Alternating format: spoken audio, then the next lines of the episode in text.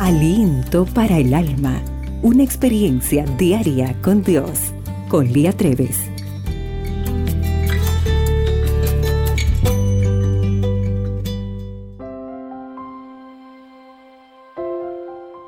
Hola querida amiga, hoy vamos a hablar de la segunda ley de la oración. Mateo 7:7 dice, buscad y hallaréis. Al reflexionar sobre las tres leyes de la oración según Mateo 7, 7 y 8, hemos establecido que la primera ley es pedir. Pero lo cierto es que existe mayor confusión en la mente promedio sobre las oraciones no respondidas que sobre casi cualquier otro asunto del cristianismo. Algunos se quejan diciendo, Jesús dijo que pidamos y entonces recibiremos. Yo he orado y todavía no he recibido nada. Por eso la oración no funciona. Pero consideremos algunas razones para la falta de respuesta. Quizá nuestras expectativas humanas difieran significativamente de la respuesta divina. Tal vez, como dijo Santiago, pedís, pero no recibís porque pedís mal, para gastar en vuestros deleites. Esto está en Santiago 4.3. ¿Cuántas veces hemos pedido cosas a Dios que luego entendimos que no habrían sido adecuadas para nosotras?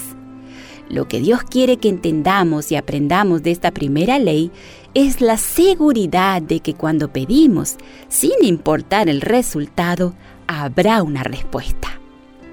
La ley número 2 dice busca y encontrarás. Buscar significa persistir y la perseverancia promete progreso. Quien pide y se detiene cuando no hay una respuesta es semejante a algunos seguidores que se conforman con tocar el borde del manto de Jesús y nunca buscar las bendiciones espirituales mayores, como la mujer con flujo de sangre.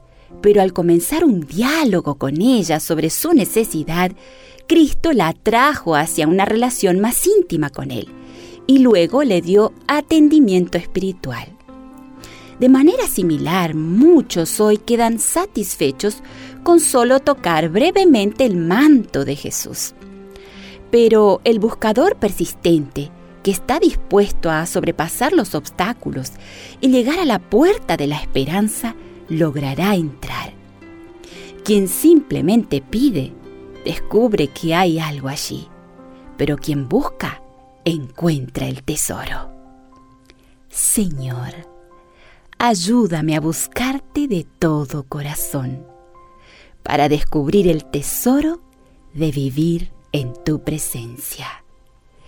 El día hoy se presenta extraordinario y recuerda, para Dios tú eres única y especial.